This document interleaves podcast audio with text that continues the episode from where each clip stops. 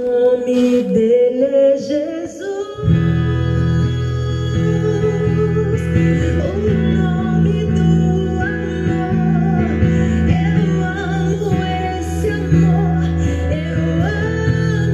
Deus é bom o tempo todo. E o tempo todo Deus é bom. Graça e paz. Estamos juntos.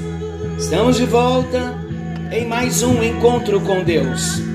Eu sou o pastor Paulo Rogério, da Igreja Missionária no Vale do Sol, em São José dos Campos.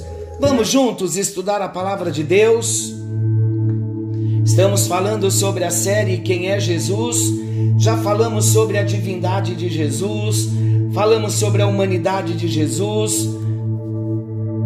E agora estamos falando sobre a crucificação. E no encontro anterior nós paramos nas sete últimas frases de Jesus na cruz. E agora então já estamos entrando na morte de Jesus na cruz. Jesus foi crucificado às nove horas da manhã. E ele morreu por volta das três horas da tarde. Durante esse tempo, houve um período de trevas que durou do meio-dia até as três horas da tarde. Está lá em Lucas 23, 44 e 45. Sabe o que essas trevas significavam? Elas significavam o juízo de Deus sobre os pecados, sobre os pecados que Cristo espiava naquela cruz. Seis horas então, das nove da manhã às três horas da tarde, Jesus estava pendurado naquela cruz, naquele madeiro. Além das pessoas que verdadeiramente sofriam por ver Jesus na cruz, muitas outras presenciaram a crucificação de Jesus. Vale lembrar que havia muitos peregrinos que tinham ido até Jerusalém por ocasião da festividade da Páscoa. Lembrando que Jesus morreu no dia da Páscoa, na hora do sacrifício, às três horas da tarde, como o Cordeiro de Deus que tira o pecado do mundo. A Bíblia também destaca que, mesmo com Jesus na cruz, os insultos contra a sua pessoa não cessavam as pessoas blasfemavam contra ele, principalmente atacando a sua divindade. Até mesmo os ladrões que foram crucificados ao lado de Jesus o insultavam. Vamos para Mateus capítulo 27. Olha o que Mateus 27, versículo 30, versículos 39 ao 44. Eu vou ler. Os que iam passando blasfemavam dele, meneando a cabeça e dizendo: Ó oh, tu que destróis o santuário e em três dias o reedificas, salva-te a ti mesmo se és filho de Deus e desce da cruz. De igual modo, os principais sacerdotes, com os escribas e anciãos, escarnecendo, diziam: salvou os outros, a si mesmo não pode salvar-se. É rei de Israel, desça da cruz e creremos nele. Confiou em Deus, pois venha livrá-lo agora, se de fato lhe quer bem, porque disse: Sou filho de Deus. E os mesmos impropérios lhe diziam também os ladrões que haviam sido crucificados com ele. Queridos, diante de tanta injúria, o silêncio tomou conta dos lábios de Jesus na cruz. A única coisa que Jesus disse em conexão aos seus algozes foi a oração para que o Pai o perdoasse, porque eles não estavam sabendo o que estavam fazendo. Está em Lucas 23, 34. Lucas 23, 34. Contudo, Jesus dizia: Pai, perdoa-lhes, porque não sabem o que fazem. Então, repartindo as vestes dele, lançaram sortes. Um dos ladrões que estavam sendo, estava sendo crucificado se arrependeu do seu pecado e reconheceu Cristo como seu Senhor.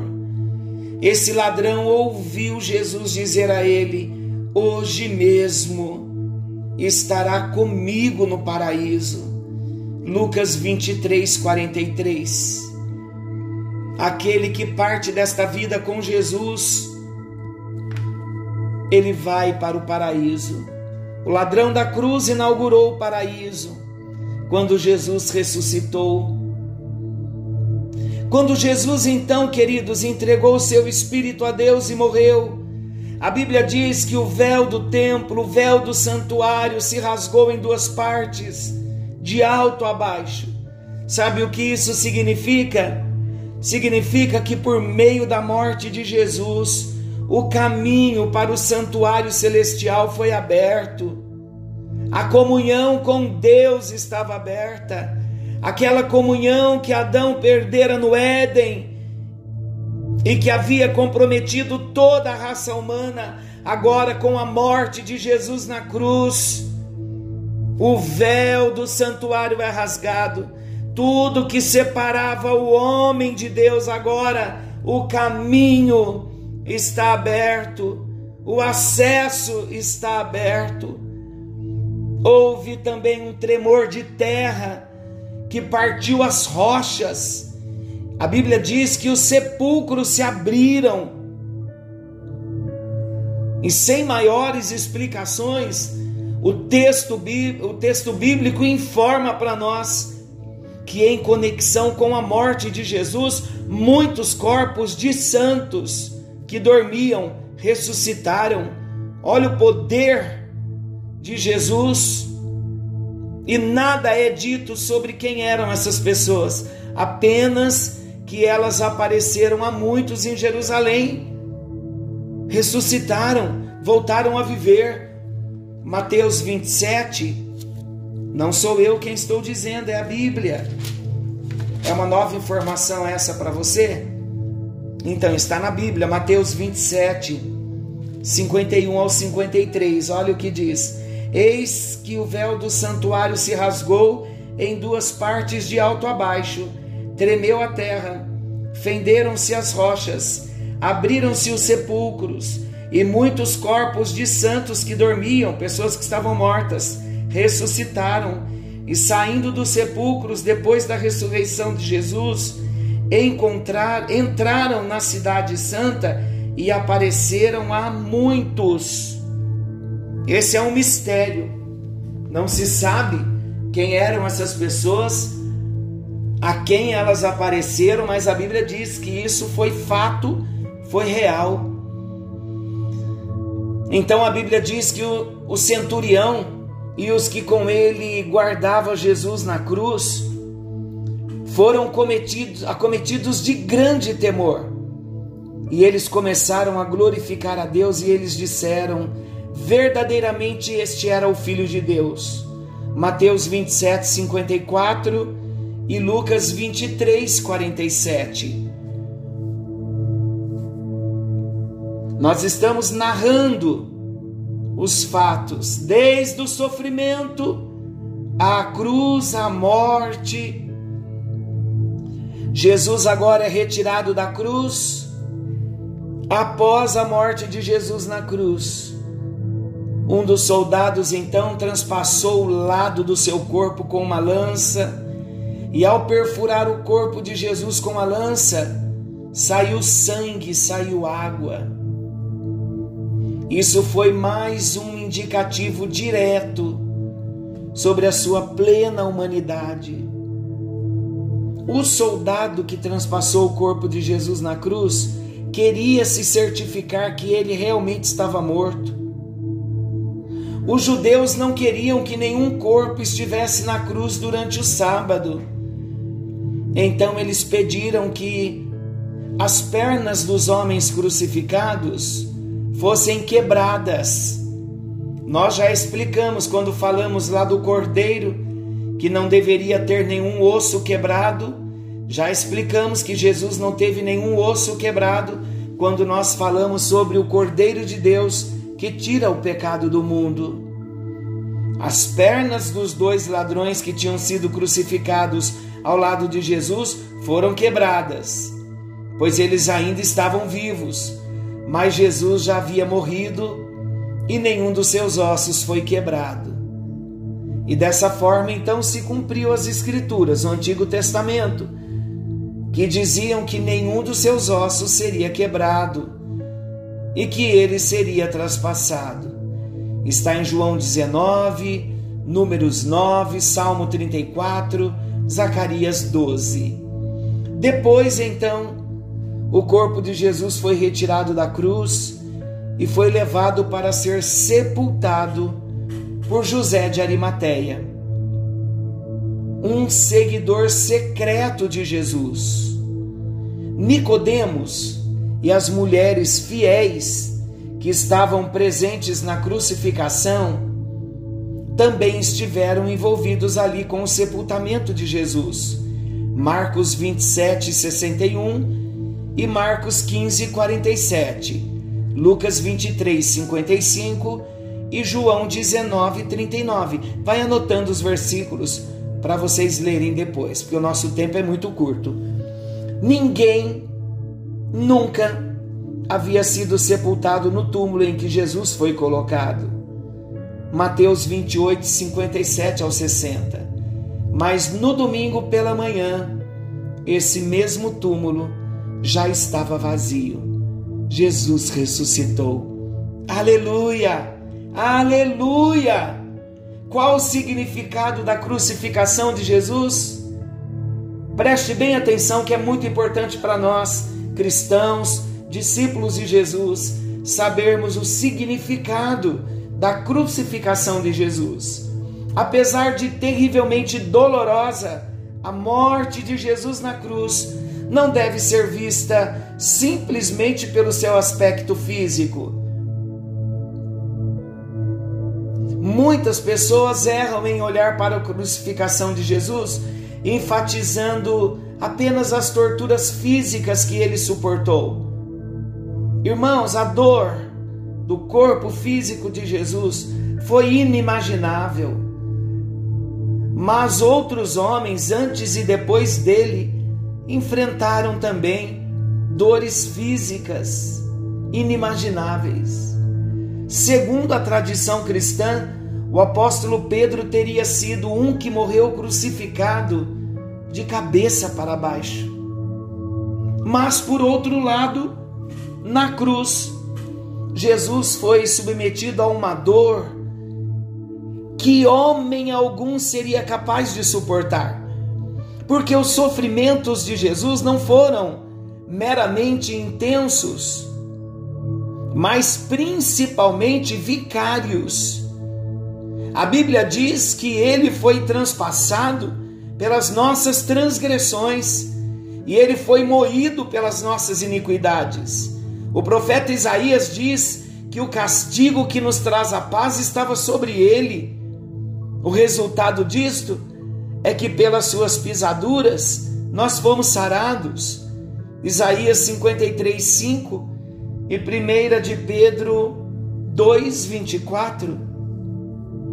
A crucificação de Jesus o expôs publicamente como filho de Deus sob a maldição do Pai. Na cruz, Jesus desceu das regiões às regiões do deleite infinito, da mais íntima comunhão com o Pai, ao mais profundo abismo do inferno.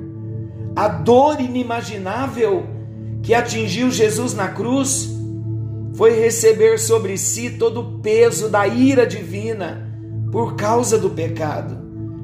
Aquele que nunca pecou e que diante dele todo o universo declara: Santo, Santo, Santo. Na cruz do Calvário, Jesus se fez pecado por nós. Segundo aos Coríntios 5, 21. A ira de Deus então cai sobre Jesus na cruz. Por isso, aquele que por toda a eternidade desfrutou do mais perfeito relacionamento com o Pai, na cruz, agonizante, gritou: Meu Deus, meu Deus, por que me desamparaste? Marcos 15, 34. Essa não foi uma frase romântica de Jesus na cruz. Também, queridos, é mentira o que alguns dizem que naquele momento o pai não suportou olhar para o sofrimento do filho na cruz. Quando Jesus exclamou essa frase, ele estava sendo sincero e honesto, ele estava desamparado ele havia tomado sobre si todo o nosso pecado, e o Pai virou seu rosto, porque seus olhos são tão puros e santos que não suportam ver a iniquidade. Abacuque 1:13 e Isaías 59:2. Na cruz, Jesus estava realmente abandonado pelo céu e sendo moído como um verme em favor do seu povo. Salmo 22, 1 a 6. Jesus se sentiu desamparado na cruz. Se alguma vez alguém se sentiu desamparado por Deus, com certeza esse foi Jesus na cruz do Calvário, o próprio Filho de Deus. Queridos, estamos diante de uma obra de amor. A crucificação de Jesus é a declaração mais forte do amor de Deus por nós. De uma forma incompreensível e maravilhosa. A Bíblia também revela que o amor de Deus não é o efeito da crucificação de Jesus, mas a sua causa. Deus não nos ama porque Jesus esteve na cruz, mas Jesus esteve na cruz porque Deus nos ama. Esse amor grandioso é uma realidade desde antes que existisse o tempo. Ainda na eternidade, Deus escolheu para si um povo com o qual ele se relacionou de forma especial a ponto de não poupar seu próprio filho para redimir de suas iniquidades aqueles que são seus. Efésios capítulo 1 e capítulo 2. A crucificação de Jesus é a revelação mais perfeita do amor indescritível de Deus. E a Bíblia não deixa qualquer dúvida sobre isso ao descrever tudo o que aconteceu com Jesus na cruz. Aleluia! O que você vai fazer agora com esse conhecimento sobre o sofrimento de Jesus, a crucificação e a morte de Jesus? Vamos convidá-lo para ser o Senhor da nossa vida, para ser o dono da nossa vida